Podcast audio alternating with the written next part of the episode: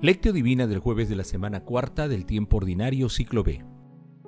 Cuando entren en una casa, quédense en ella hasta que se vayan de aquel lugar. Y si en algún sitio no los reciben ni los escuchan, márchense de allí. Sacudan el polvo de los pies para que les sirva a ellos de advertencia. Marcos capítulo 6 versículos del 10 al 11. Oración inicial. Santo Espíritu de Dios, amor del Padre y del Hijo, ilumínanos con tus dones para que podamos comprender los tesoros de la sabiduría que Jesús nos quiere revelar en este día. Otórganos la gracia para meditar los misterios de la palabra y revélanos sus más íntimos secretos. Madre Santísima, intercede ante la Santísima Trinidad por nuestra petición. Ave María Purísima, sin pecado concebida. Lectura. Lectura del Santo Evangelio según San Marcos capítulo 6 versículos del 7 al 13. En aquel tiempo Jesús llamó a los doce y los fue enviando de dos en dos, dándoles autoridad sobre los espíritus inmundos. Les encargó que llevaran para el camino un bastón y nada más, pero ni pan, ni alforja, ni dinero suelto en la faja, que llevasen sandalias, pero no una túnica de repuesto y añadió, Cuando entren en una casa quédense en ella hasta que se vayan de aquel lugar. Si en algún sitio no los reciben ni los escuchan, márchense de allí. Sacudan el polvo de los pies para que les sirva a ellos de advertencia. Ellos salieron a predicar la conversión. Expulsaban a muchos demonios, ungían con aceite a muchos enfermos y los curaban. Palabra del Señor. Gloria a ti, Señor Jesús.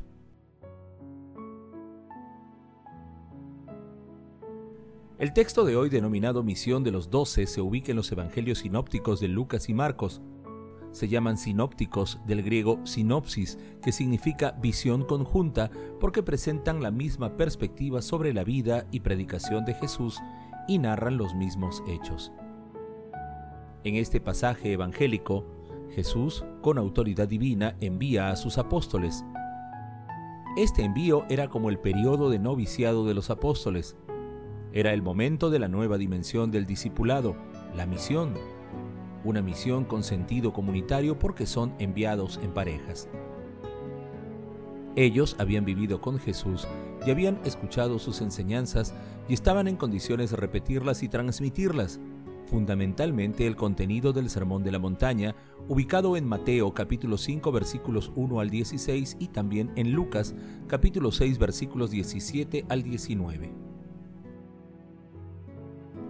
Jesús los envía con la única riqueza de su poder y su espíritu, especialmente para vencer los demonios y también para curar enfermedades.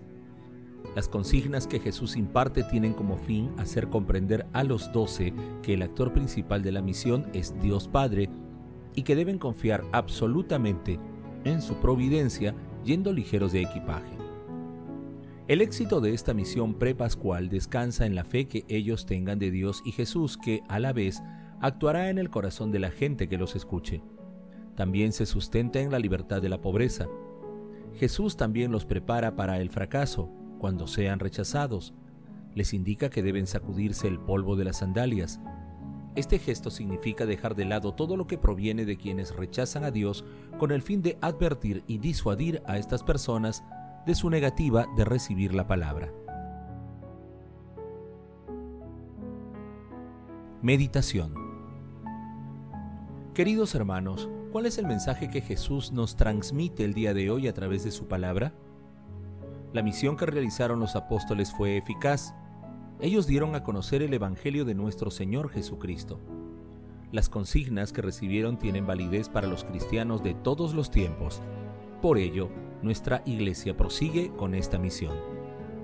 La misión de los consagrados y de los laicos de ser testimonio vivo de la palabra de Dios tiene que ver con el equipaje, la hospitalidad y la conducta del misionero.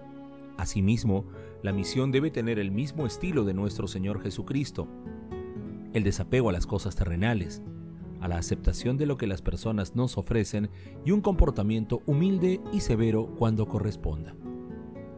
Nuestra misión consiste en tender puentes de libertad entre las personas y la Santísima Trinidad. Al igual que los apóstoles, nosotros también tenemos que proclamar la palabra, a través de nuestras acciones cotidianas por donde vayamos. De esta manera, en el santísimo nombre de Jesús estaremos triunfando sobre el mal. Queridos hermanos, meditando la palabra de hoy respondamos. ¿En nuestro seguimiento a Jesús tenemos desapego a las cosas materiales? ¿Rezamos por las personas que tienen necesidades espirituales y materiales? Hermanos, que las respuestas a estas preguntas nos ayuden a purificar nuestro seguimiento a nuestro Señor Jesucristo y a transmitir esperanza y contagiar felicidad. Jesús nos ama.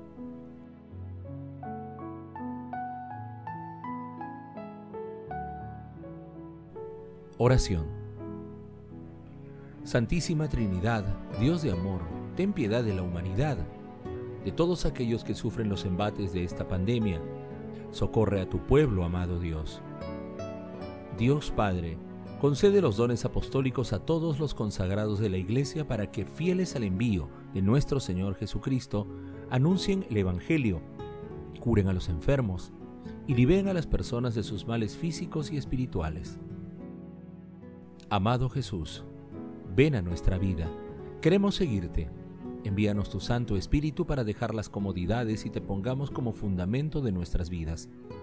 Atráenos fuertemente hacia ti, para que podamos caminar a la luz de tu palabra y transmitir tu mensaje de amor y misericordia a todos nuestros hermanos en el mundo. Padre Eterno, te suplicamos admitas en tu reino a todos los difuntos de todo tiempo y lugar para que puedan contemplar tu rostro Protege, Señor, a las almas de los agonizantes para que lleguen a tu reino. Dulce Madre María, Madre Celestial, Madre de la Divina Gracia, intercede ante la Santísima Trinidad por nuestras peticiones. Contemplación y acción. Contemplemos a nuestro Señor Jesucristo con un escrito de André Louvre si hay que llevar el mensaje de Jesús, solo es posible hacerlo con un estilo. Estilo que solo es posible aprenderlo de Jesús en persona. La iniciación es dura. Es preciso que el discípulo se presente despojado y desprovisto de todo ante la palabra que lleva y ante aquellos a quienes la dirige.